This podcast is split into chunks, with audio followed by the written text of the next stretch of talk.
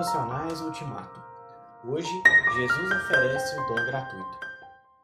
O salário do pecado é a morte, mas o dom gratuito de Deus é a vida eterna em Cristo Jesus, nosso Senhor. Romanos 6, versículo 23.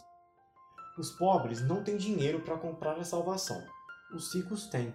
No entanto, as duas classes sociais estão com o mesmo problema, pois a salvação não pode ser adquirida com dinheiro. A salvação foi comprada por Jesus, não por valores perecíveis como o ouro ou a prata, mas pelo seu precioso sangue. Depois de adquiri-la, o próprio Senhor a distribuiu, por sua maravilhosa e gloriosa graça, a todos os que descobrem que precisam dela.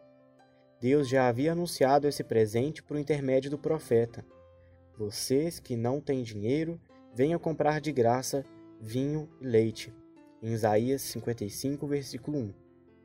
Quem mais insiste no assunto é Paulo. Ele é o profeta e o teólogo da gratuidade da salvação. O apóstolo diz que fomos justificados gratuitamente, que a nova vida nos foi dada gratuitamente, que a herança prometida a Abraão e a nós foi concedida gratuitamente e que a graça nos foi dispensada gratuitamente no amado. Duas vezes menciona a salvação como dom gratuito, uma aparente redundância semelhante ao paradoxo de Isaías quando fala de comprar de graça.